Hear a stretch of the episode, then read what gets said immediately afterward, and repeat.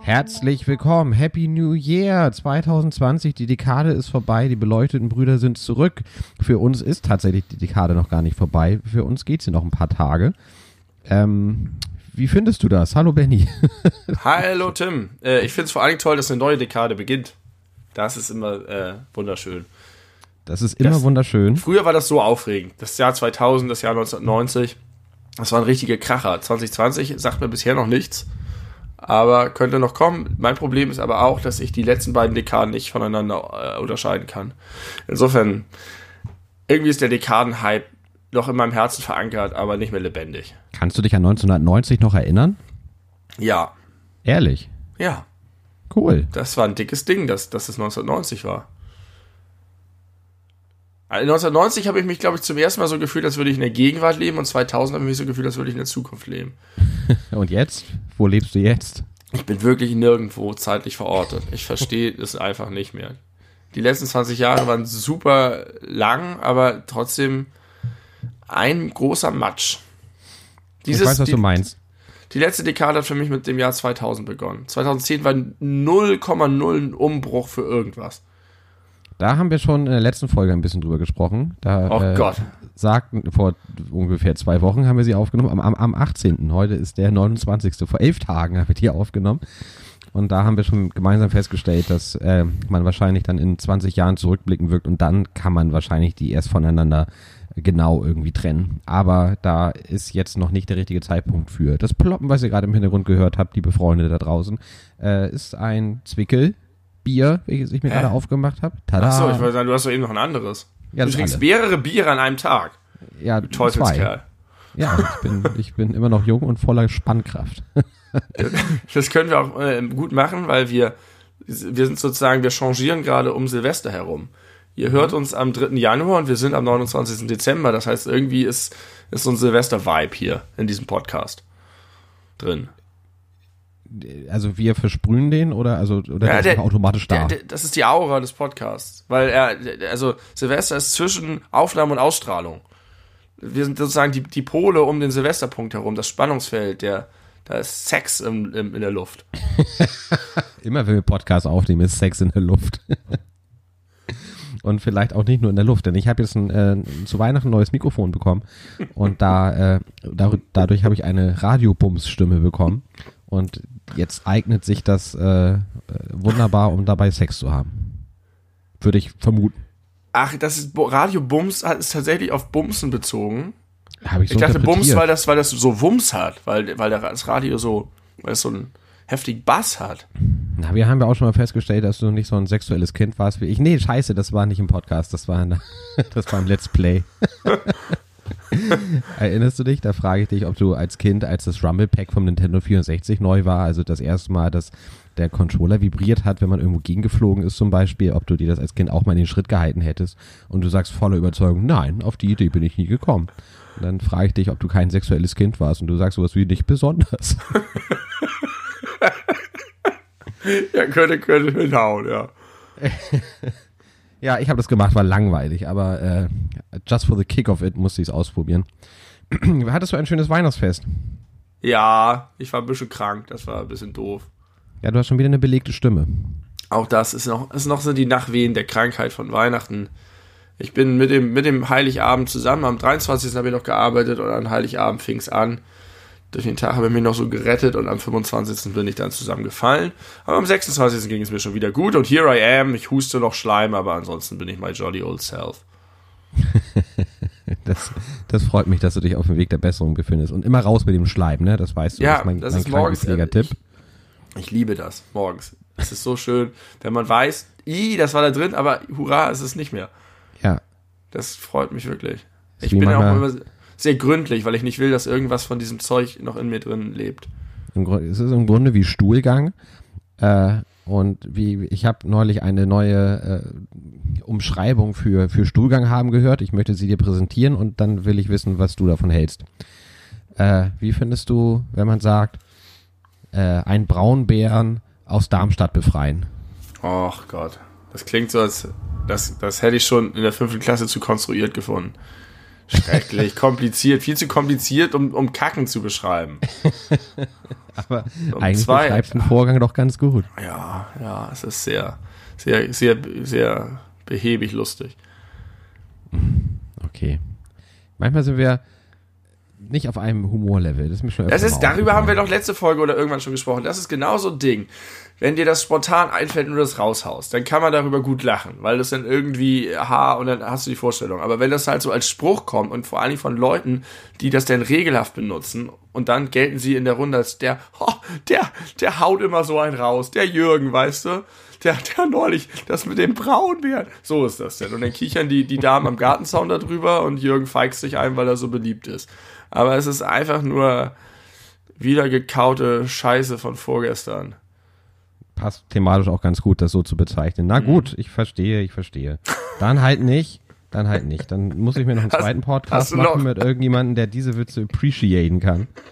Und dann haut man sich nur so geile Wortgags um die Ohren. Ja, wenn die, wenn die, wenn die spontan aus dir raussprudeln, super. Aber wenn du die irgendwo aufgeschnappt hast und mir den hier vorlegst, dann werden sie zerrissen, wie der Braunbär in der Südsee von so einem Koala-Bären auf äh, Tollwut.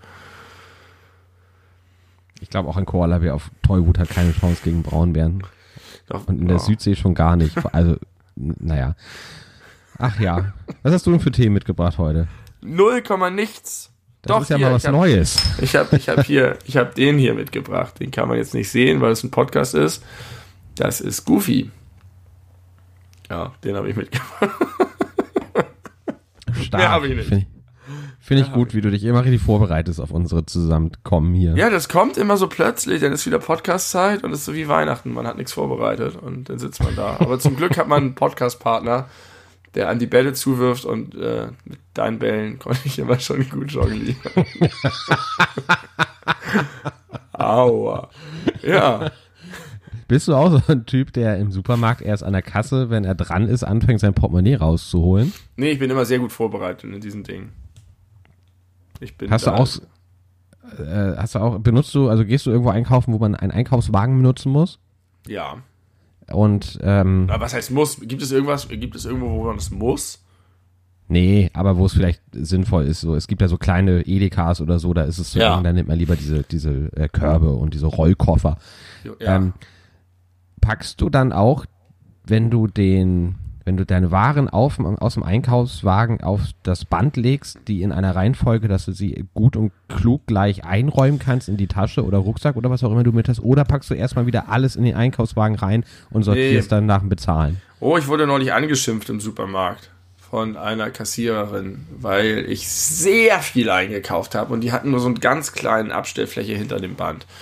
Und die hat gesagt, eigentlich packt man bei uns da drüben irgendwie ein oder so. Er hat es auch irgendwie so scheiße gesagt. Und dann sage ich, das habe ich ja noch nie gemacht.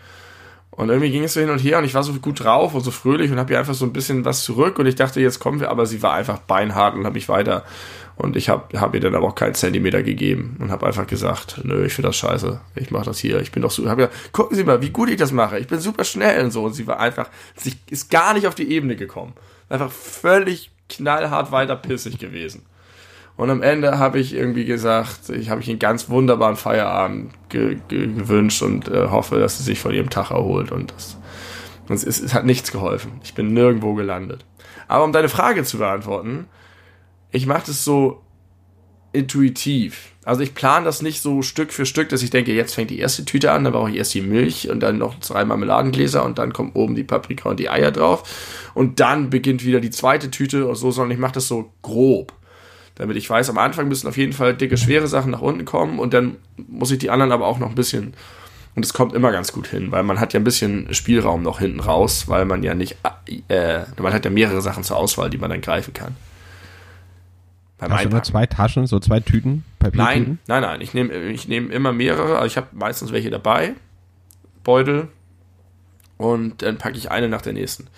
Und es, bei mir geht es mehr nach Geschwindigkeit als nach hundertprozentiger Effizienz. Aber am besten ist ja, wenn man beides verbinden kann.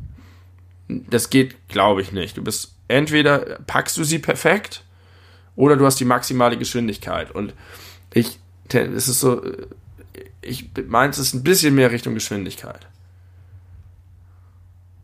Ja, interessant. das ist alles, was ich dazu zu sagen habe.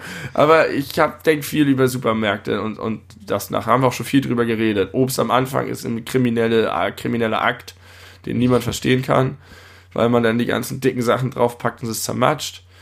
Zu enge Gänge sind richtig scheiße, wenn du dann mit deinem Wagen nicht durchgebeutelt kommst. Und ja, es gibt viel, viel zu sagen über Supermärkte. Ja, da sind wir auch noch lange nicht am Ende angekommen. Aber das glaube ich äh, auch. Das, das, zieht sich durch. Das Interessante auch durch die nächste Dekade.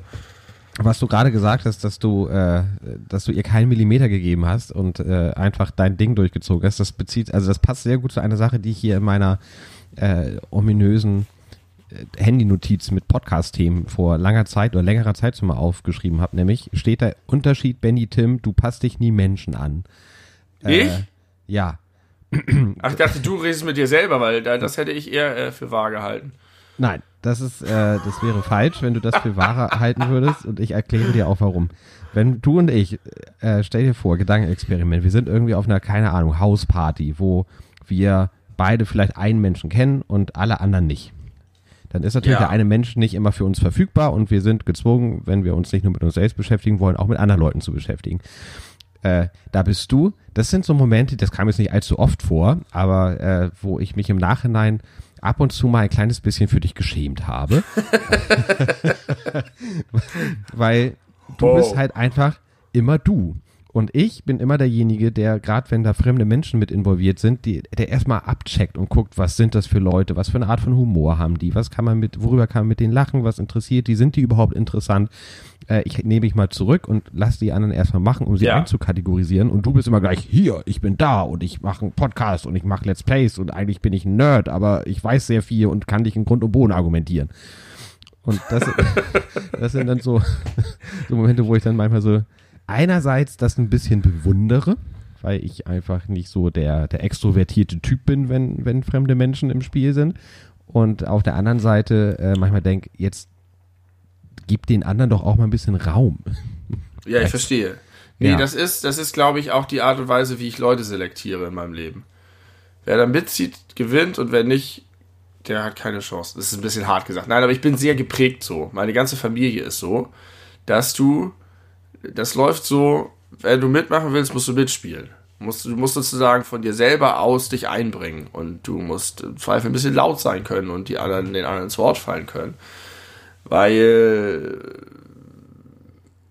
ist sehr unterschiedlich. Im, im Zweiergespräch gehe ich sehr auf andere ein und kann auch sehr gut zuhören und so weiter, aber in so großen Runden habe ich eher so den Ansatz, jeder ist für sich selber verantwortlich. Und das ist ein bisschen so, das stimmt. Also soziale Interaktion ist immer so ein bisschen her der Fliegen. Ja. Genau, aber im positiven Sinne. also ich finde, dadurch, und das ist halt, das ist auch meine Erfahrung, die ich gemacht habe, dadurch bin ich halt auch häufig so ein Icebreaker. Ja, und, das stimmt. Ähm, bringe so ein bisschen Leben rein und äh, bei vielen Leuten hinterlässt das auch einen sehr positiven Eindruck, weil sie nach dem ersten Treffen mit mir sofort so ein Gefühl haben dafür, erstens, das ist irgendjemand, den habe ich überhaupt, den erinnere ich überhaupt und ich habe auch ein Gefühl dafür, was das für einer ist. Also das äh, hilft in vielen sozialen Situationen sehr. Aber ja, ich bin, bin da ein bisschen bollerig und mit der Tür ins Haus, das stimmt. Und halt auch nicht dich irgendwie auf die allgemeine Stimmung einlassen, sondern du kreierst immer deine eigene. Und ja, wie du ja. sagst, wer, dich, wer nicht mitzieht, spielt nicht mit. So wie die, so die Kassiererin die Leute, im Supermarkt. Genau, das sind die Leute, die kommen in den Raum und diktieren, zwängen ihre Stimmung der, den anderen Menschen auf. Und wenn jemand ja, was anderes dagegen zu setzen hat, kann er das gerne versuchen. Da bin ich ganz offen für.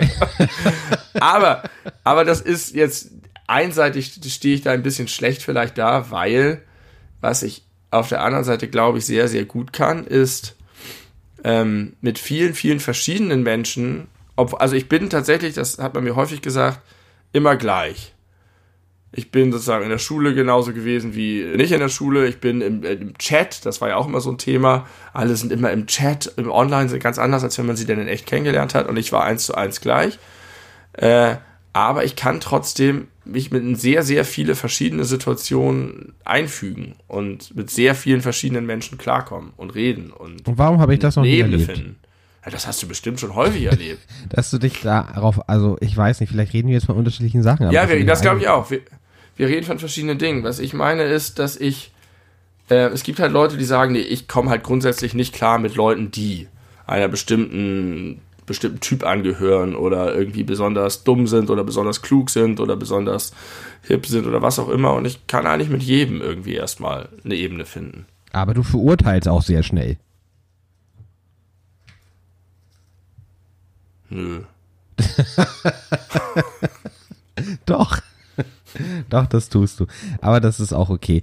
Was würdest du denn sagen zu dem, äh, wo positionierst du dich bei der großen Frage, äh, jetzt mal als, als plakatives Beispiel, mit Nazis reden, ja oder nein?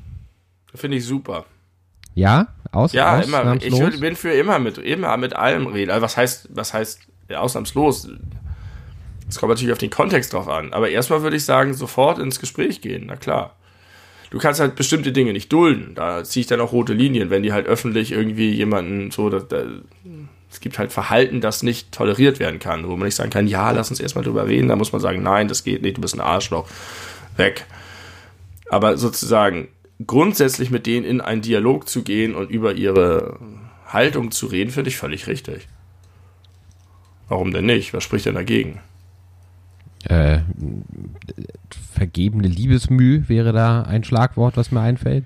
Aber das steht ja nicht hinter dem, wenn Leute sagen, man sollte nicht mit Nazis reden. Das ist ja nicht so, das darf man nicht tun, denn dann verschwendet man seine Zeit. Und das ist das Schlimmste, was man tun kann, seine Zeit zu verschwenden. Und seine Energie. Ja, aber ja, man, klar merkt man irgendwann, wenn es was nicht bringt. Ich war ja lange Zeit aktiv in einer großen politischen Partei dieses Landes und glaube ich letztes Mal auch schon gesagt. Die, ähm, und da merkt man halt, wenn du am Infostand stehst und mit Leuten redest, dann checkst du manchmal so nach 20 Sekunden, okay, es bringt hier nichts, da ist nichts zu holen, hier vergeude ich meine Zeit, ich könnte in der Zeit mit jemand anderem sprechen, bei dem ich irgendwie eher was erreichen kann. Äh, das habe ich auch mal bei Nutten beobachtet. Schöner Vergleich. Auf dem Kiez, dass äh, die sprechen halt alle möglichen Leute an und es gibt so den Typ, jugendlicher, schüchterner Junge, der das erstmal aufregend findet, von der Nutte angesprochen zu werden. Und die checken aber in Sekunden, ob die das nur aufregend finden, dass sie angesprochen werden oder ob, der, ob die wirklich potenziell mitkommen. Und am Anfang äh, umschwirren die die dann halt so und äh, machen den Komplimente und sagen, hey Süßer und so. Und wenn sie das merken, dass die dann nur so nur so sich daran aufgeilen, dass eine Nutte sie überhaupt angesprochen hat und schon völlig, völlig in, äh, in Ekstase sind, dann la lassen sie sie so krass eiskalt fallen und gehen einfach weg. Und dann stehen die da völlig irritiert auf dem. Das ist toll, das zu beobachten. Wo warst du, als du das beobachtet hast? Welchen ich Part saß, hast du da eingenommen? Ich saß in einem Restaurant auf dem Kiez und äh, konnte aus meinem Fenster so richtig fünf oder sechs verschiedene Prostituierte beobachten, wie sie dort standen. Man konnte auch immer genau sehen, wenn eine wegging, dann sind die anderen aufgerückt, weil es verschiedene gute Spots gibt. Oh, wie Taxifahrer ähm, am Flughafen. Ja, ja, ja die, die stehen halt einfach in der Schlange. Aber da ist es so, es gibt einfach dann vielleicht eine Straßenecke, die besonders äh, beliebt ist oder wo du große Chancen hast. Und die haben eine Hackordnung. Das eine ist die Chefprostituierte, die dann, und, und je nachdem, wie lange du dabei bist oder wie gut du, was weiß ich, keine Ahnung, kämpfen kannst, hast du dann ähm, eine Chance auf einen besseren Platz. Und wenn eine weggeht, rücken die anderen alle auf. Und dann habe ich genau dieses Verhalten beobachtet, wie die die ansprechen, wen sie ansprechen ähm, und wie schnell sie wechseln. Und bei denen geht es ja um Minuten. Und wenn die merken, die verschwenden ihre Zeit, dann weiter zum nächsten. Das kann ich nicht ganz bestätigen, weil ich habe einmal ein Experiment gemacht, als ich vom Kiez recht betrunken nach Hause gegangen bin bin ich die Davidstraße runter bei der berühmten Davidswache, da bei Burger King. Und ja. da stehen ja eine ganze Menge von den Damen. Und äh, weil ich das irgendwie immer so unhöflich fand, dass man ja, also in 98 Prozent der Fälle geht man ja vorbei und ignoriert die einfach wie Bettler. Ja. Ne? Äh, ich, ich, weiß nicht, ich möchte mich an dieser Stelle einmal dafür entschuldigen, dass ich das Wort Nutten benutzt habe und einmal, dass wir sie jetzt gerade mit Bettlern verglichen haben. Nein, ich meine nur, dass man. Aber vielleicht so müssen wir uns jetzt mit den Bettlern entschuldigen. Ich möchte die mich. können uns nicht hören, die haben alle kein Spotify. Ich möchte niemanden offenden, bitte. Die können sich, wie sollen die denn auch ihr Handy aufladen, wenn sie obdachlos sind? Entschuldigung. Ähm, ja. Jedenfalls habe ich mir dann zur Aufgabe gemacht, jeder einzelnen äh, Frau, die mich anspricht, äh, sinnhaft und logisch zu erklären, warum ich jetzt nicht mit dem mitgehe.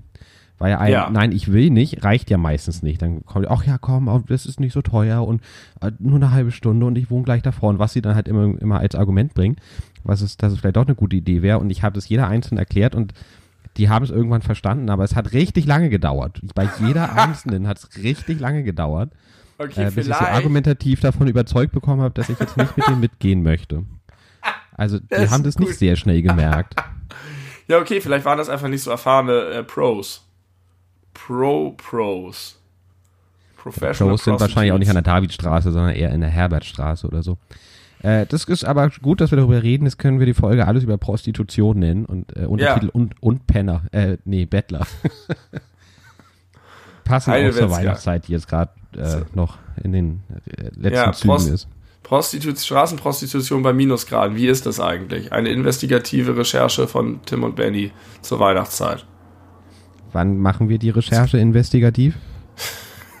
Das ist jetzt schon geschehen. Das ist eine, eine Recherche aus der Distanz, wo es schön warm ist. Ich habe extra die Heizung angemacht hier, damit ich nicht friere, so wie die Prostituierten auf St. Pauli es jetzt gerade tun.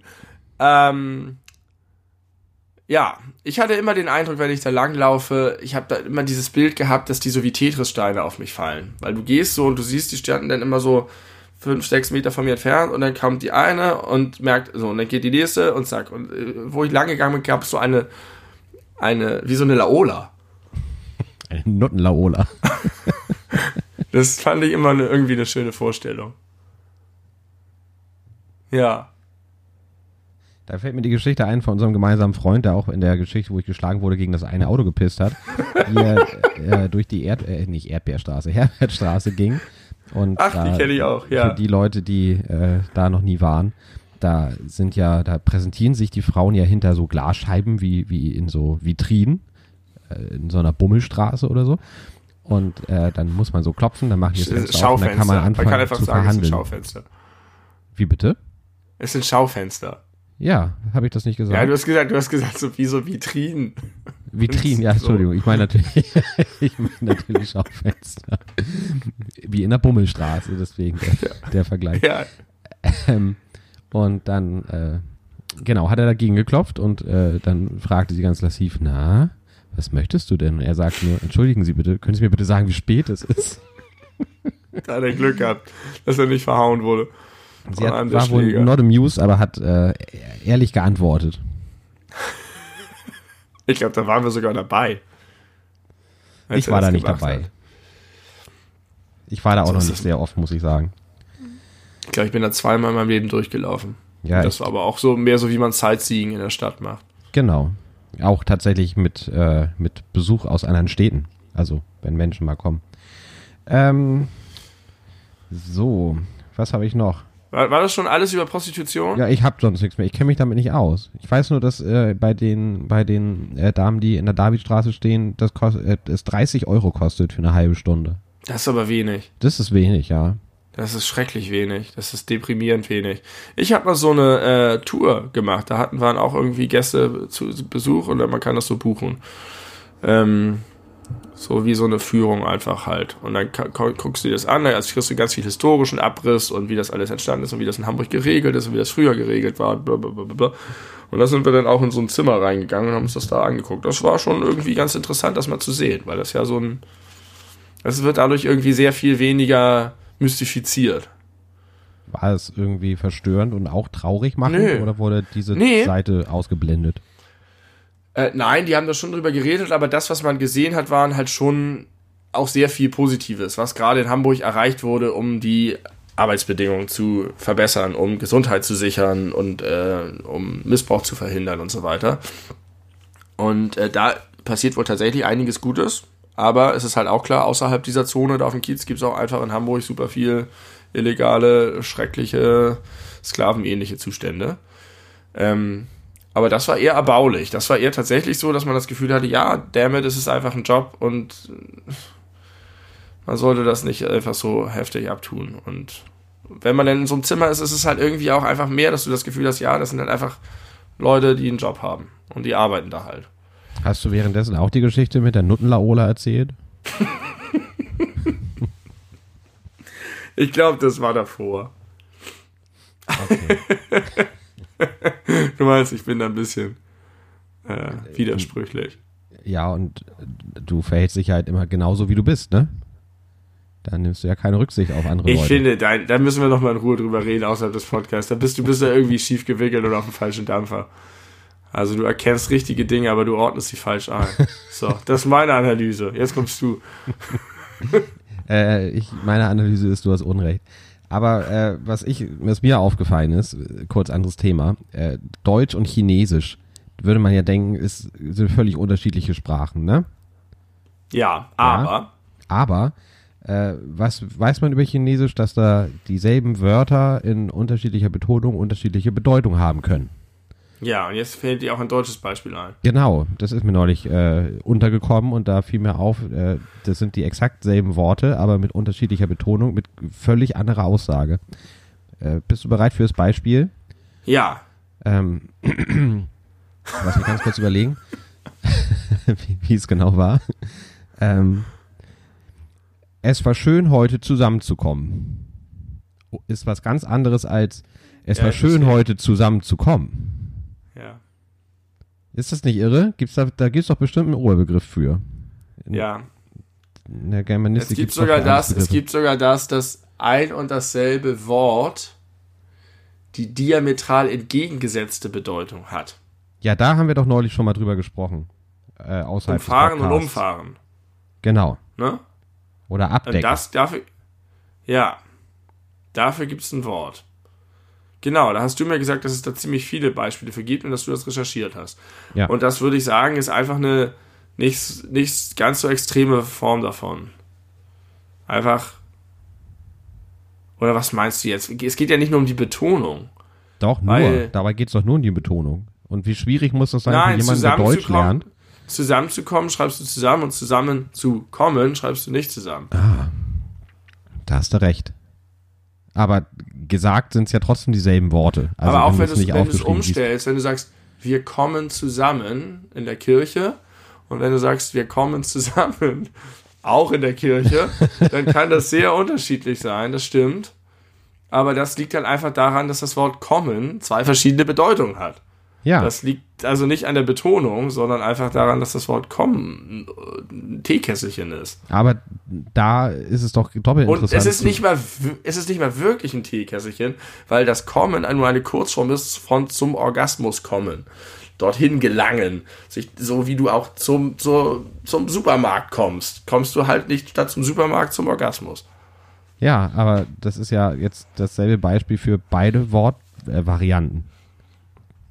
In die Kirche zu Hä? kommen. Und äh, Ja. in der Kirche zu kommen. Aber wo ist denn jetzt die Betonung anders? Naja, ich.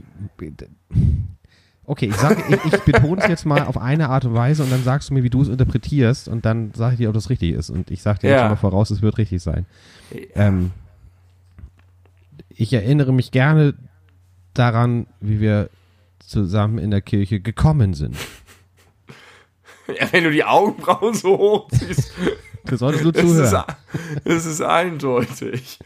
Ja, du machst halt, du betonst halt das und damit, also du, du, verfremdest es, indem du das Kommen so doll betonst, dass du damit implizierst, hoho, da ist noch was, äh, ne, Zwinker, Zwinker, hoho, so machst du damit. Aber es ist eigentlich nur eine unnatürliche Überbetonung und Um nicht die, die natürliche unterschiedliche Betonung. Bedeutungsvariante äh, klar zu, zu äh, markieren. Ich Und möchte ja. deswegen ist das Deutsche doch so ähnlich wie das Chinesische. Ja, das ist meine Grundthese. ja.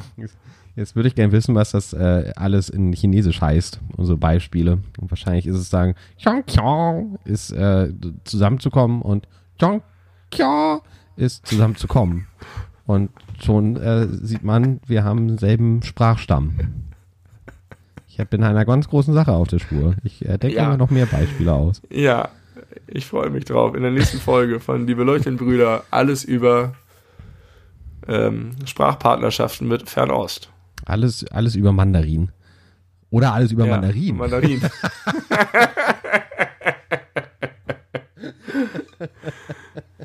oh, das kriege ich nie hin. Mandarin und Clementin, der Unterschied. Mandarinen sind angeblich weniger süß und haben häufiger Kerne.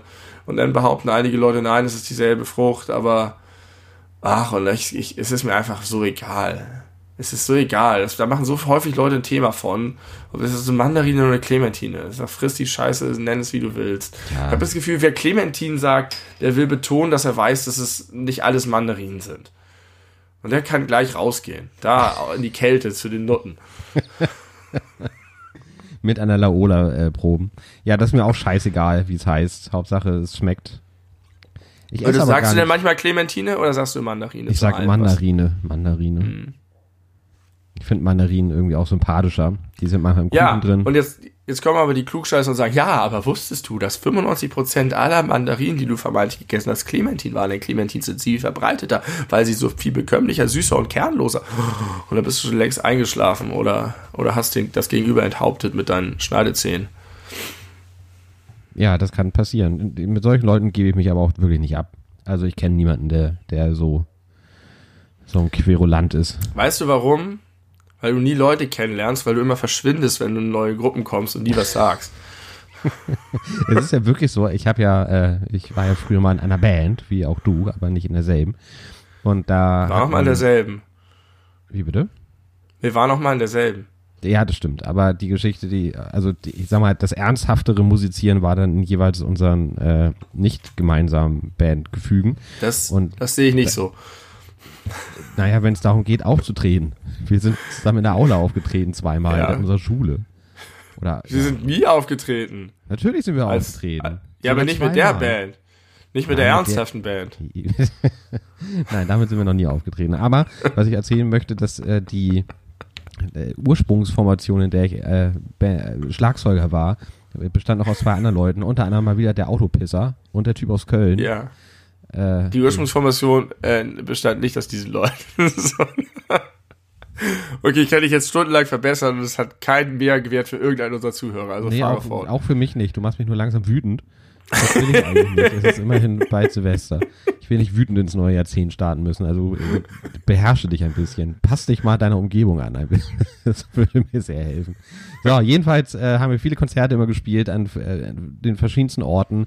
Äh, immer wieder auf Band-Battles gewesen und dadurch auch viele andere lokale Bands kennengelernt. Und wenn man die dann irgendwann wochenlang, äh, Wochen später oder Monate später mal wieder traf, hat man sich immer an meine beiden Kompagnons erinnert und bei mir wusste man nie, ob man mich schon mal gesehen hat. Also ich Ja. war immer derjenige, der vergessen wurde, weil ich immer so still Ja. war und schüchtern. Ja. Weil du erstmal versucht hast, die Leute kennenzulernen und dann war der Abend schon vorbei. So ist es. Siehst du? Ja. Deine Kritik an mir ist nur eine, ein, ein, äh, eine Selbstenttäuschung. Bin, nein, aber ich habe dir vorhin auch sehr ehrlich gesagt, dass ich das manchmal äh, beneide oder bewundere. Ja. Aber unterm Strich finde ich, Ich hab- ich glaub, ich hab das Gefühl, sympathischer als obwohl- dich. Obwohl du das, ja, das stimmt, man findet dich sympathisch, aber mich erinnert man. Ja, negativ. Die, diese, diese, dieser, ja, genau. Richtig. Nein, alle mögen mich, wirklich. Alle. Nenn mir einen Menschen, der mich hasst. Ich, ich kann jetzt keinen Namen nennen hier. Das wäre zu indiskret. Das kannst du mich gleich nach, nach der Aufnahme nochmal fragen. Aber kannst du mir. Aber das ist ja auch immer- eine gute Eigenschaft von mir. Wenn, ich, wenn mich Leute hassen, merke ich es nicht. Weiß ich nicht, ob das eine gute Eigenschaft an dir ist. Oder, oder wenn mich Leute nicht mögen. Ich gehe mal davon aus, dass mich alle mögen. Damit fahre ich sehr gut durchs Leben. so wie du immer davon ausgehst, dass alle Leute, die sich äh, schlecht benehmen, äh, einen guten Grund dafür haben. Du Ja. gehst immer äh, pr prinzipiell von, vom bestmöglichen Szenario aus. Genau. Bei mir und anderen. Ja, das ist doch ganz gut. In meiner Welt sind alle Menschen gut und in der Welt von anderen Menschen bin ich und alle anderen schlecht. Au- Ja. Es gibt diese Theorie, äh, dass man Menschen in vier Gruppen einteilen kann. Die einen sagen, ich bin okay, du bist okay, das bin ich. Die anderen sagen, ich bin okay, du bist nicht okay. Dann gibt es die, die sagen, ich bin nicht okay, du bist nicht okay. Und ich bin nicht okay, du bist okay. Das sind die traurigsten von allen. Sind die noch, also, nein, sind die traurigsten nicht die, die äh, alles nicht okay finden? Nee, die sind immerhin Zyniker und können sich sozusagen die Welt noch erklären und sagen einfach, die Welt ist schlimm und alle sind schlimm. Aber die sagen, ich bin nicht okay und du bist okay, die sind am krassesten zu bemitleiden. Weil die sich am meisten selber herabwürdigen. Ja, und die anderen immer in, in den Himmel sehen, obwohl die anderen vielleicht gar nicht mehr leisten. Auch äh, genau dazu passend, ähm, Frauen neigen wohl sehr stark dazu, habe ich gerade gehört. Ich weiß nicht, ob das eine Studie war oder ob es einfach nur eine Meinung war. Das könnte beides sein. Aber es ist intuitiv wahr. Ähm, wenn man etwas schafft, einen Erfolg erreicht, mhm. dann gibt es zwei grobe Kategorien von Faktoren, denen man diesen Erfolg zuschreiben kann. Entweder man selber oder der Kontext, also andere Leute oder die Umstände oder so weiter. Und Frauen glauben immer viel stärker an das Zutun des Kontextes und Männer viel stärker an das Zutun des Selbst. Interessant. Äh, weiß ich nicht, ob ich jetzt intuitiv das unterschreiben würde, zumindest in der Selbstbetrachtung nicht, aber ich bin ja sowieso ein, ein Mensch, der sehr mit seiner femininen Seite im Einklang ist. Ja, und damit auch kokettiert. Ja, kann ich ja auch stolz drauf sein. Das macht mich ja zu einem netten Gesprächspartner. Ja, das ist sehr männlich von dir, das sozusagen. das ist nämlich ganz allein mein eigener Verdienst. Nein, ist es gar nicht. Äh, ja, ich bin, ich habe ja immer, immer, immer Probleme mit diesen äh, Männer-Frauen-Klischee-Bildern, ne? Also ja, egal worum es geht. Ich finde das, äh, da, irgendwas zieht sich in mir zusammen und ich mag das immer nicht akzeptieren. Aber auch, weil ich einfach der grundlegenden Überzeugung bin, dass es in allen, wie auch immer du Menschen eingruppieren möchtest, ob Mann, Frau, ob reich, arm, ob äh, kultureller Herkunft, wie auch immer, es ja immer die Guten und die Schlechten gibt. Das ist das, was ich glaube. Überall gibt es Arschlöcher, überall gibt es äh, coole Leute. Genauso. Aber wahrscheinlich gibt es mehr männliche Arschlöcher als Frauen, äh, also als weibliche. es gibt mehr männliche Arschlöcher als Frauen.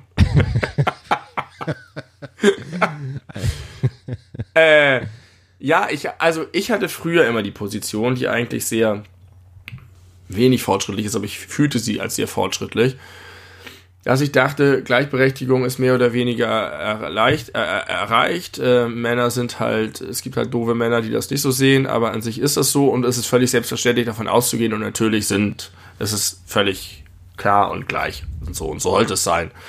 Und inzwischen bin ich irgendwie über den Punkt hinweg, weil ich denke, es ist einfach so doll nicht so.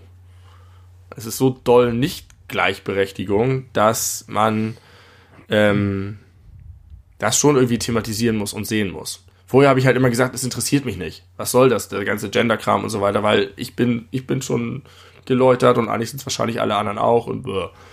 Aber ja, ich glaube, genau äh, der letzte Part deines Satzes ist der, in dem es hapert. Ja. Also das habe ich nicht wirklich geglaubt, aber ich hatte irgendwie nicht so einen Bedarf für diesen, diesen Feminismus mit einer Faust. Und ich, inzwischen bin ich ein bisschen mehr mit der Faust auch dabei.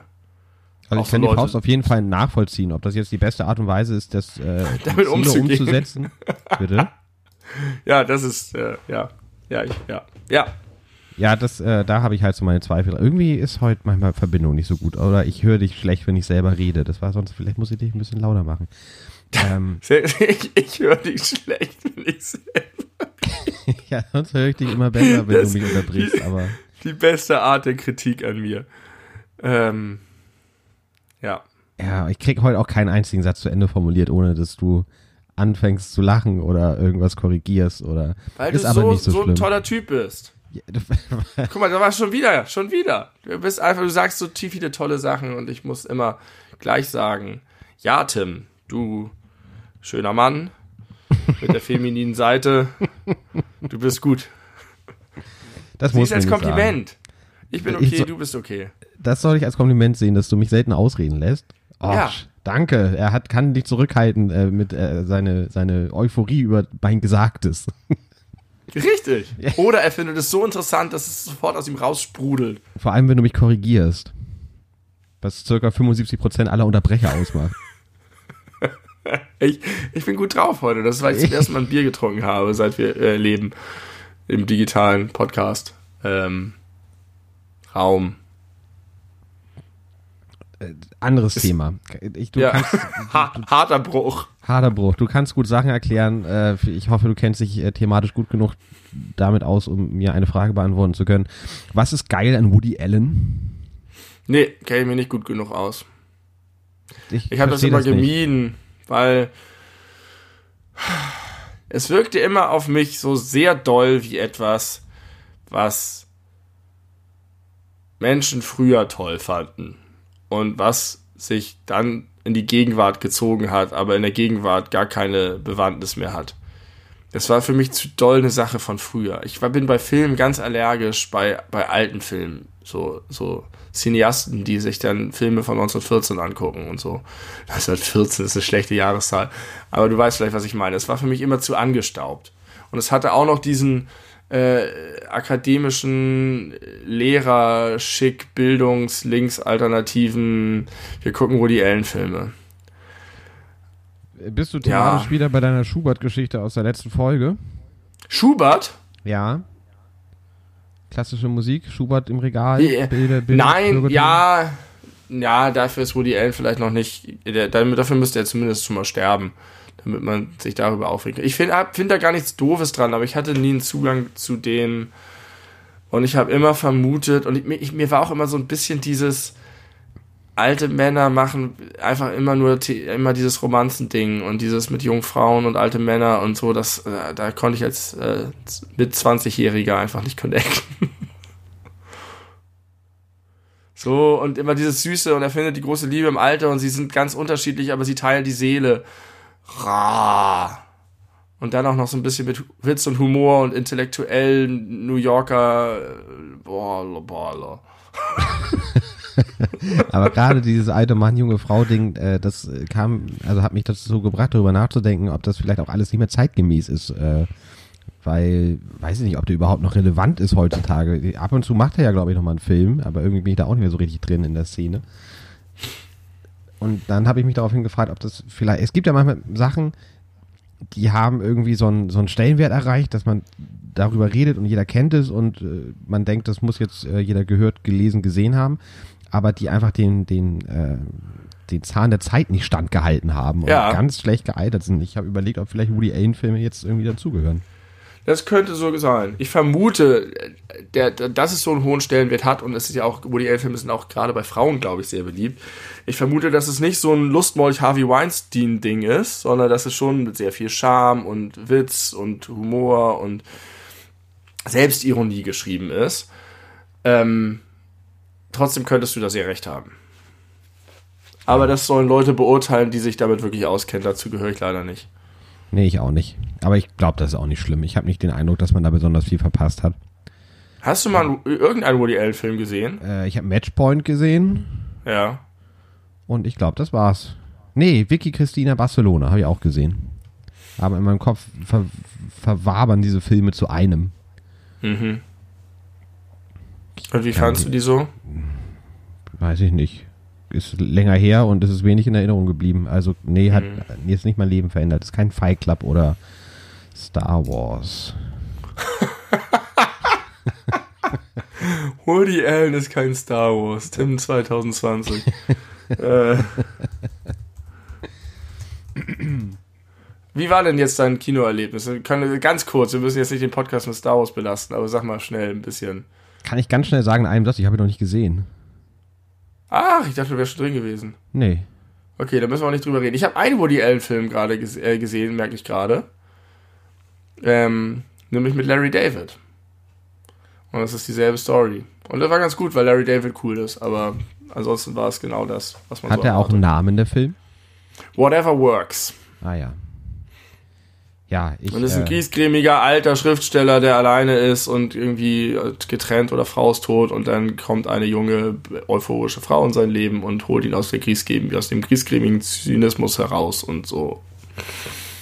Und die haben dann tolle Dialoge und es ist ein bisschen witzig und ein bisschen niedlich und ein bisschen traurig und ein bisschen schön, aber man braucht es nicht, finde ich. Ich glaube, das ist so ein bisschen was für die Seele, aber man darf nicht Kitsch gucken, weil man hat ja intellektuellen Anspruch und dann guckt man halt Woody Allen. Das ist meine sehr böse Auslegung. Also in, intellektuell verpackter Kitsch. Ja, Kitsch ist es glaube ich nicht, aber es ist halt was fürs Herz. Und was zum Schönfühlen, aber ohne wirkliche, richtige Tiefe. Ist nicht so, dass es dann eine wirklich interessante Charakterstudie ist oder irgendwie einen krassen Twist hat, sondern es ist. Ja. Also wenn ich was fürs Herz gucken möchte, gucke ich Stirb langsam. Oder Rocky. Das ist das männliche Herz. Da kokettierst du jetzt mit deiner Macho-Seite plötzlich. mit der ich auch sehr in Einklang bin. ja, du bist mit allem im Einklang. Weil ich mich immer so gut anpasse an meine Umgebung. Ich kann auch irgendwie mit, mit 20 Mario Bart-Fans einen geilen Abend abhorten. Und in Ich die. Karaoke-Bar gehen, ohne dass ich sie hinterher von mir angepisst sind, weil sie das Gefühl haben, ich halte mich für was Besseres. Obwohl ich mich für was Besseres halte, aber ich lasse denen, dass die das nicht spüren. Ja, dann mache ich das auch. Weiß ich nicht. Ich bin nur, nur negativ zu Menschen, die zu mir negativ sind. Also wer, wer, das haben wir glaube ich schon mal diskutiert, wer, wer mir krumm kommt, kriegt alles, wird verbal verprügelt, aber zu allen anderen bin ich immer sehr respektvoll und freundlich. Auch zu den Mario Band Fans, die Karaoke singen wollen. Mario Band-Fans? Mario Bart. Bart. Wie heißt der Mann? Bart. Ja, Bart, ja. Bart. Barth. Barcelona. Ja. Okay, Mario Bart ist auch ein blöder Sack, aber da können wir in einem anderen Podcast mal drüber reden. Den müssen wir auch nicht. Es ist wirklich überhaupt nicht sinnvoll, über Mario Bart zu reden. Der ist überhaupt gar nicht mehr aktuell. Wobei der wahrscheinlich immer noch seine Hallen ausverkauft, wenn er auf Tour geht. Ja, wahrscheinlich die Leute sterben ja nicht so schnell. Nee, aber sowas wird ja auch schnell alt. Wobei die dann nur. Ach, lass uns nicht damit anfangen. Hast, hast du es gehört? Das ist, das ist so, es gibt ja immer so kleine säkulare, nee, säkular ist es natürlich gerade nicht, äh, so kleine äh, sektenähnliche Christengruppierungen in, äh, in Amerika, die ja irgendwie irgendwie ja schon an dasselbe glauben wie die anderen, nur irgendwie auf andere Dinge sich stärker beziehen und, und hervorheben und dadurch dann ihren eigenen kleinen Kult gründen. Davon gibt es eine ganze Menge. Und da gab es jetzt einen, der hat sich geäußert, dass er weiß, warum äh, der Klimawandel, also wo der herkommt. Das hat gar nichts mit, mit Treibhausgasen und Feinstaub und so weiter zu tun und zu viel CO2. Nein, das ist, weil so viele schlechte Menschen äh, zur Hölle fahren und deswegen das Höllenfeuer so hoch lodert. Dadurch wird die, wird die Erde heißer. Und dadurch kommt der Klimawandel zustande. Also er leugnet nicht den Klimawandel, er leugnet nur die, äh, die, die Ursachen. Ursache.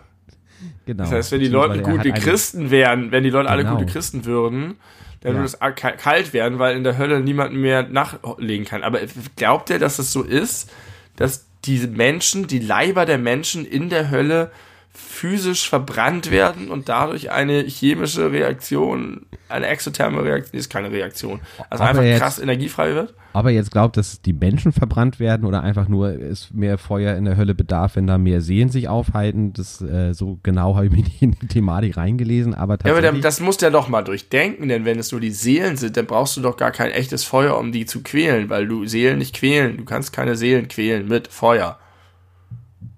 Weiß man Du kannst das? nur, Lei- du kannst nur Leiber quälen mit Feuer. Naja, aber Körper Ja. und Seele sind ja irgendwie auch eins. Ja, dann kannst du aber nicht den Körper von der Seele trennen. Und wenn du ihn trennst, brauchst du kein Feuer mehr, um ihm Leid zuzufügen. Dann kannst du ihm einfach äh, einen ZDF-Fernsehgarten gucken lassen. Um ihn zu quälen. ja, schön. Also glaubst du nicht, dass da was dran sein könnte? Der hat zu viele Logiklöcher. Ich glaube, der muss noch mal ans, äh, wie heißt das? Reißbrett. Ans, nee, ich dachte auch Reißbrett, aber es ist falsch, oder? ich weiß nicht, was du sagen Klemmbrett ist auch falsch, Schneidebrett ist auch falsch. Blaupause. Zurück ans, ja, an die Blaupause habe ich auch gedacht, das ist auch falsch. Vielleicht ist es doch das Reißbrett. Ich glaube ja. Zurück ans Reißbrett. Was ist denn eigentlich ein Reißbrett? Äh, Reißt man darauf oder ist, macht man darauf, kocht man darauf Reis oder äh, ist es vielleicht so, um Dinge zu umreißen? So, äh, oder, oder oder weil man die Seiten abreißt, weil die ganzen Ideen verworfen Aber- werden und dann knüllt man sie und wirft sie auf den Mülleimer und dann gibt es den Zeitraffer in dem Film und man sieht, oh Gott, der Mülleimer ist voll. Aber du reißt ja nichts vom Brett ab, sondern von dem, was sich auf dem Brett befindet. Ich glaube, du musst sollst damit irgendwie so Skizzen umreißen. Deswegen ist das Reißbrett. So wie der Kreissaal. Komischer Vergleich, aber Kreissaal Aber der heißt Kreis halt, halt auch nicht so. Nee, aber Ja. Kreischen hat er was zu tun. Kreischen, weil da immer gekreischt wird Kreisch. Kreischsaal. Ja, da kommt's her. Wieder ein Fun Fact, gelernt mit den beleuchteten Brüdern. Herzlichen Glückwunsch zu dieser neuen Also Information 2020. Reißbrett ist auf jeden Fall richtig. Zurück ans Reißbrett. Ähm, eigentlich Zeichenbrett genannt. Dienen technischen Zeichnern, Konstrukteuren und Architekten zum Erstellen technischer Zeichnungen und Bauzeichnungen zum Anfertigen von Grundrissen, Aufrissen, Schnitten und Perspektivdarstellung. Vielleicht, weil du da Grundrisse auf dem Reißbrett reißt. Ja, das habe ich doch eigentlich sagen wollen, mit dass du da Dinge umreißt. naja. Übrigens ist auch das ein, ein, ein Beispielswort für dieses äh, germanistische Ausnahmeerscheinungsbild. Umreißen und umreißen.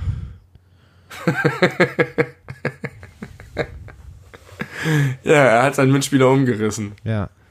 Er hat die Situation umrissen. Guck mal, bei dem einen ist es umgerissen und ja. bei dem anderen ist es umrissen.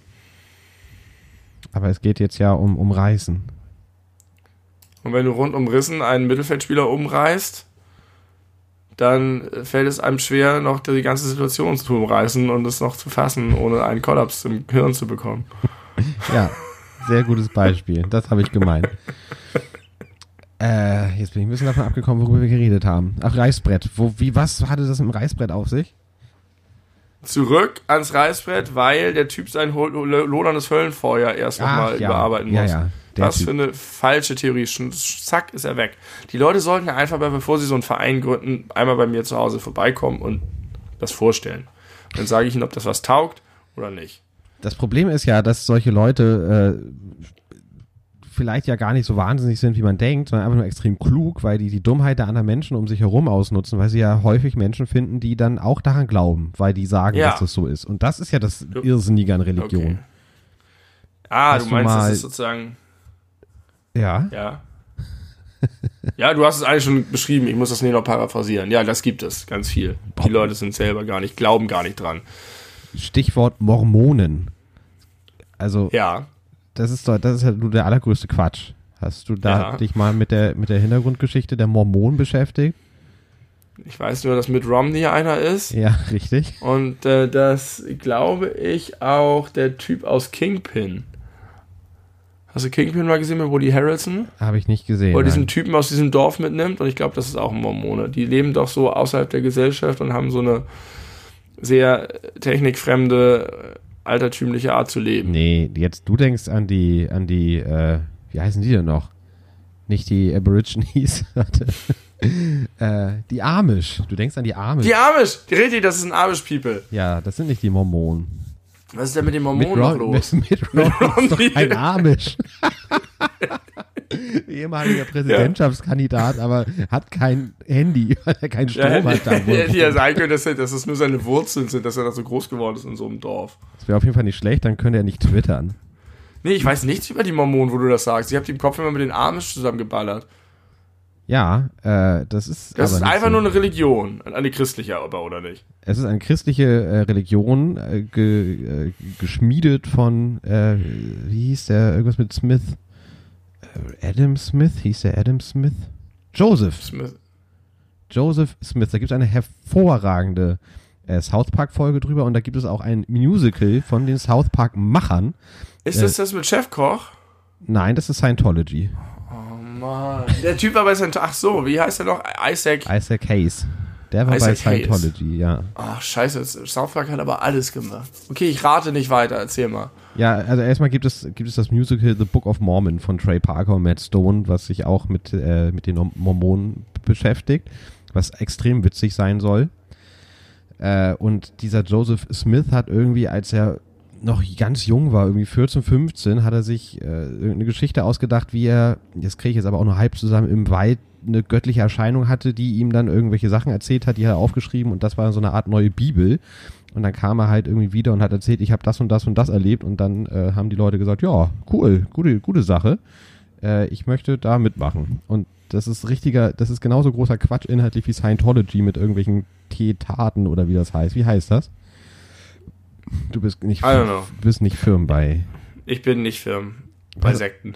Hier, pass auf, 1823 soll äh, Joseph Smith Jr. Halt, äh, Moroni als Engel in Manchester in New York erschienen sein, wo er Smith Hinweise übergeben habe, wo diese Platten zu finden seien. Also irgendwelche Goldplatten mit äh, in reformiertem Ägyptisch, äh, wo wichtige Dinge draufstehen.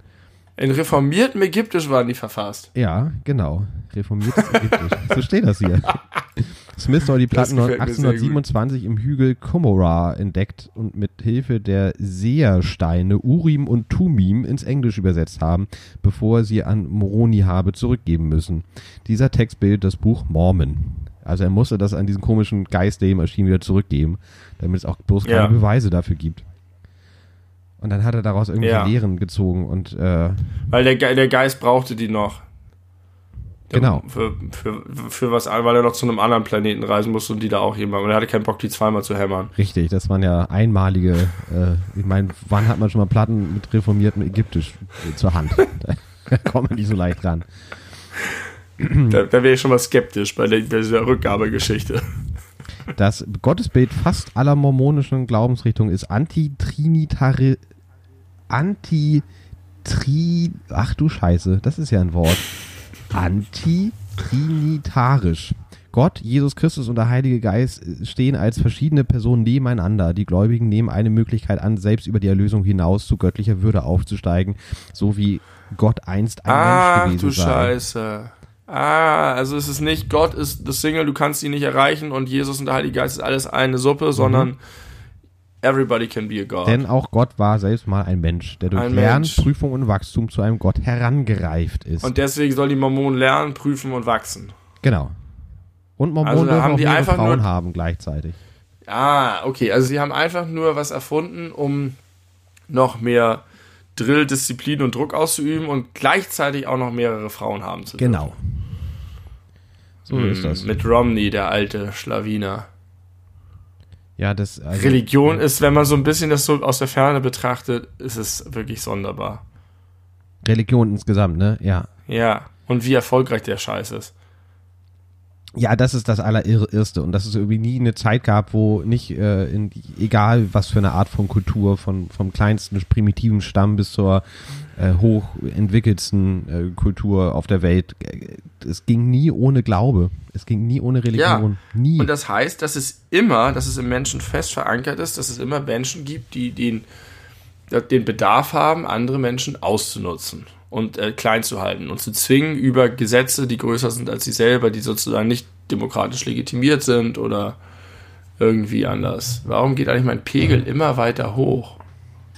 Ja, meiner pegelt ja auch. Meine ab. Aufnahme. Ich glaube aber, wenn ich da nochmal kurz was zu sagen darf, ich äh, glaube, das muss man gar nicht prinzipiell erstmal so negativ sehen. In allererster Linie bedeutet das, dass Menschen immer schon, und egal wie sie gestrickt und konstruiert und geprägt sind, in allererster Linie Angst vor Ungewissheit haben. Und ich glaube, dass ein sehr großer Motor und Antrieb für die meisten Menschen zu glauben einfach der ist, dass sie gerne eine Antwort haben möchten, was Nee. passiert nach dem Tode. Aber es ist andersrum, also es ist zweischrittig. Es ist so, diese Angst gibt es, aber aus der Angst wächst noch keine Religion, sondern die Religion wächst daraus, dass Leute sich die Angst zunutze machen. Und zwar entweder, weil sie sie benutzen, um ihre eigenen Interessen zu manifestieren und zu verfolgen und sich selber in eine, in eine bestimmte Position zu bringen, oder, und das ist sozusagen noch der positive Ansatz, wenn du eine Gesellschaft voller Barbaren im Zaun halt, Zaum, Zaum heißt es, nicht im Zaun, kannst sie auch im Zaun halten, aber besser ist noch im Zaum, dann beißen sie nicht. Ähm, nee, ist ja kein Maulkorb, ist ja nur ein Zaum. Also, wenn du diese Leute, diese Barbaren kontrollieren willst, dann hilft es halt sehr, wenn du ihnen Angst noch machst vor etwas anderem, was nur du kontrollieren kannst, als Priester oder whatever the fuck you are. Und deswegen kann das solche primitiven Kulturen sehr gut strukturieren. Du kannst den Leuten nicht sagen, du kannst nicht an die, diese Barbaren appellieren und sagen, bitte, bitte bringt euren Nachbarn nicht um, um sein äh, Hab und Gut zu klauen, aber du kannst sagen, wenn du das machst, ähm, und ich habe leider nicht die Means, um dich einzusperren und einen heftigen Staat aufzubauen, sondern wir sind ja halt irgendwie in der Steinzeit, dann musst du an diesen Gott glauben und wenn du, dann wirst du im Afterlife bestraft und all deine Kinder werden gehäutet von, vom Teufel persönlich und die Klimawandel wird stattfinden. Deswegen ist es eigentlich, also das ist, finde ich, noch den nachvollziehbarsten Nutzen von Religion, dass du eine nicht zu kontrollierende Gesellschaft damit kontrollieren kannst. Aber ich finde, darüber sind wir hinaus im Jahr 2020. Ja, sollte man meinen, ne? aber ich glaube nicht, dass das tatsächlich weltweit so äh, ist. Also in Deutschland sicherlich gibt es ja diesen Trend zu immer mehr äh, Atheismus, immer mehr Leute, die aus der Kirche austreten. Aber ich glaube, wenn du dir das weltweit anguckst, ich habe jetzt keine Zahlen, aber das würde mich mal interessieren, aber ich habe wieder so ein inneres Gefühl, den Eindruck, dass das äh, nicht ansatzweise so weit ist, wie es eigentlich bei einer derart aufgeklärten Gesellschaft, wie sie zumindest weltweit sein könnte, sein müsste. Ja. Aber ich glaube, es gibt Fortschritt. Ich glaube, der, der Anzahl, Anteil der Atheisten steigt. Weltweit. Aber ich weiß es nicht. Es gibt, die kennst du dieses, oder habe ich das schon angepriesen im Podcast? Die, diese, es gibt mehrere Kanäle auf YouTube, diese geilen Data is Beautiful Kanäle, mit diesen flow, flowing, Ja, den verändernden Statistikcharts. Die sind super. Das hat mir YouTube vorgeschlagen und ich bin total süchtig nach diesen Videos. Ja, die kann man sich gut auch mal so eine Viertelstunde lang angucken. Äh, Ja, du guckst einfach nur Balken, die sich verändern. Also für, für die, die, die es nicht wissen, das sind ähm, kleine YouTube-Videos von drei bis äh, acht Minuten oder auch 15, wie du gerade gesagt hast, bei denen über einen Zeitraum von zum Beispiel 1800 bis heute oder was auch immer dargestellt wird, zum Beispiel, was ist der beliebteste Internetbrowser? Das wäre jetzt nicht die 1800, aber oder was ist die äh, Firma mit dem größten Umsatz oder was ist das Land mit der höchsten Einwohnerzahl oder all diese ganzen Sachen. Umsatzstärkste die, Filme die- seit 1950 oder sowas. Ja. Ja. Und dann äh, sieht man, wie sich das verändert und du siehst halt so geil plötzlich so Trends oder krasse historische Ereignisse, die deine Schneise reinhauen oder wo irgendwas zusammenbricht, irgendwas sich neu, neu etabliert. Und das ist sehr, sehr befriedigend, diese Dinger zu gucken. Vor allem, wenn man äh, ein bisschen was über die Thematik weiß und auf was Bestimmtes wartet. So habe ich mir zum Beispiel mal die, äh, das Video angeguckt zum Thema am meisten verkaufte Musikalben. Irgendwie gestartet oder, oder Künstler mit den meisten äh, Plattenverkäufen. Gestartet irgendwie in den 60ern, dann viel Beatles, Rolling Stones und so weiter. Und dann habe ich immer nur darauf gewartet, dass es äh, Richtung 80er geht und Thriller erscheint und einfach alles andere pulverisiert. Und dann war es natürlich auch genau so äh, weil sich ja auch immer die Länge der Balken am, am, am äh, Erstplatzierten orientiert. Und dann Ja, werden die und dann werden alle ganz klein. werden die ganz klein, weil das äh, dann plötzlich so eingeschlagen hat wie eine Bombe. Das ist tatsächlich sehr, sehr befriedigend. Data is beautiful heißt das? Ja, einer davon heißt Data is Beautiful, das ist, glaube ich, der größte. Und man kann die Dinge auch selber machen. Und da war ich gleich Feuer und Flamme. Aber mir ist nichts eingefallen, für das ich Statistiken habe, die über sozusagen viele Jahre und die dann verschiedene Größen haben, wo ich, damit ich das realisieren könnte. Das erinnert mich an eine äh, Sache, die du mal vor vielen, vielen, vielen Jahren zu mir gesagt hast, die mir nicht aus dem Kopf gegangen ist seitdem, nämlich, dass du dir wünschst und vorstellst, dass wenn man stirbt, da sind wir wieder bei der Religion, man, bevor man dann tatsächlich ins, ins äh, himmelblaue Nichts äh, hi- hinübergleitet, man noch die Chance hat, einen Raum zu betreten, in dem sämtliche Lebensstatistiken aufgeführt sind und du kannst dir zu allem, was in deinem Leben passiert ist, Statistiken angucken und alle sind hundertprozentig genau und richtig. Ja, Erinnerst du dich daran? wie toll. Ich habe die Vorstellung bis heute. Ja, ich äh, denke auch ab und zu Soll ich eine Religion gründen? Und ich habe das auch gedacht, nicht nur so, dass du dann irgendwie Karteikarten oder Screens hast oder irgendwas, sondern auch so ganz plastisch. Dann kommst du zu einem, einem dem See der Milch oder dem Berg des Käses. Der Haufen siehst du einfach Scheiße. so, siehst du nebeneinander, genau, siehst du nebeneinander so von allem, was du gegessen hast, kannst du dir in verschiedenen Darstellungsformen anzeigen lassen. Kannst du einfach schriftlich haben oder als Diagramm oder eben so. Ähm, kannst du vergleichen. Welchen Schokoriegel habe ich denn jetzt äh, in Kilogramm am meisten wirklich gegessen? Oder äh, mit welcher Person habe ich am längsten Dialoge geführt? Oder welches Kleidungsstück habe ich die meisten Minuten getragen in meinem ganzen Leben? Wie viel Toll. Liter Urin hat man gepinkelt? Wie viele Stunden hat man geschlafen? Wie viele Liter Samen hat man aus seinem Penis rauskatapultiert? Das sind so Dinge, die mich interessieren. Ja, wir sind einfach unterschiedliche Leute. Guck mal, jetzt sind wir schon, schon, haben wir schon wieder die Stundenmarke gerissen. Ich wollte, das habe ich Ja. beim letzten Mal angekündigt, dass ich eigentlich eine Idee habe, wie man, wie man die, äh, zumindest die westliche Welt retten kann. Das ist jetzt vorbei. Die Zeit reicht nicht mehr. Da müssen wir euch äh, vertrösten. Bist du, du Ja. ich muss auch dich vertrösten. Bist du schon, Andere Themen waren dir wichtiger. bist du schon gespannt, wie Und- man, wie man die äh, Welt rettet? Oder die Ich Gesellschaft? hoffe, ich, ich hoffe nicht mit Witzen über Bärenkacke. Nein, damit erreicht man offenbar nicht alle. Aber ich möchte dann zum Schluss nochmal wissen, gibt es was Neues äh, aus unserer äh, kleinen, immer größer werdenden Community? Du bist ja unser Community Manager. Ja, nee, gar nichts. Nix. Nix, nix, nix. Nach dieser bombastischen letzten Folge, die hat mir sehr gut Die hat gefallen. mir auch gut gefallen. Also, dass, dass, dass sie, dass sie äh, als gut wahrgenommen wurde, das habe ich wohl mal gehört. Aber sonst äh, inhaltlich nicht viel. Wenig Rückmeldung. Ich äh, bin auch traurig darüber. Ändert das. Äh, neuer Vorsatz 2020. Mehr, mehr Rückmeldung. Auch konstruktive Kritik. Wir werden sie höchstwahrscheinlich nicht umsetzen, aber hören möchten wir sie trotzdem.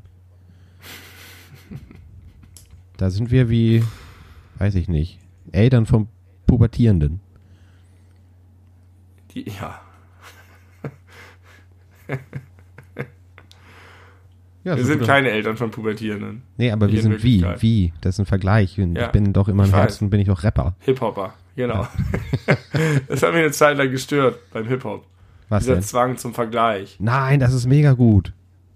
Wenn da, wenn Also ich finde das grundsätzlich auch gut, aber immer habe ich das Gefühl, es ist, es ist zu häufig auf Teufel komm raus. aber wenn das, also gerade die super konstruierten, äh, die aber ein, ein, ein Wortwitz äh, in sich tragen, finde ich toll. Ich, Ja, es gibt ganz tolle Beispiele, zweifelsohne. Aber vielleicht ist es deswegen so, dass, weil es so viele geile gibt, viele Rapper sagen, ah, das ist the thing to do und dann etwas missglückte Sachen machen oder es zu, zu sehr mit der Brechstange versuchen. Passend dazu trage ich gerade einen Pullover, auf dem äh, Dendemann steht. Also wenn das jemand kann, Ja. dann der.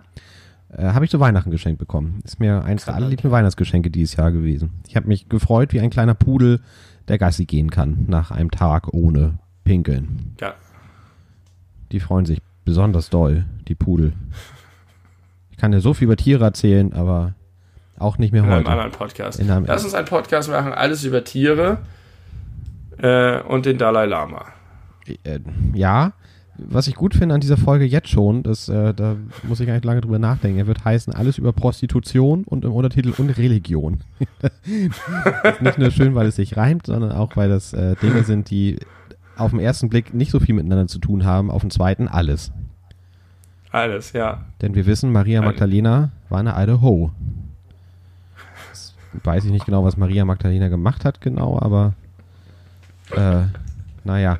Äh, und äh, kleiner Tipp da draußen, wenn ihr noch mehr hören möchtet, wie, wie wir über Silvester denken und Neujahr und so weiter und so fort, dann äh, sucht doch mal bei YouTube nach die beleuchteten Brüder. Äh, wie heißen die? Silvester Special? Oder die haben irgendeinen Namen?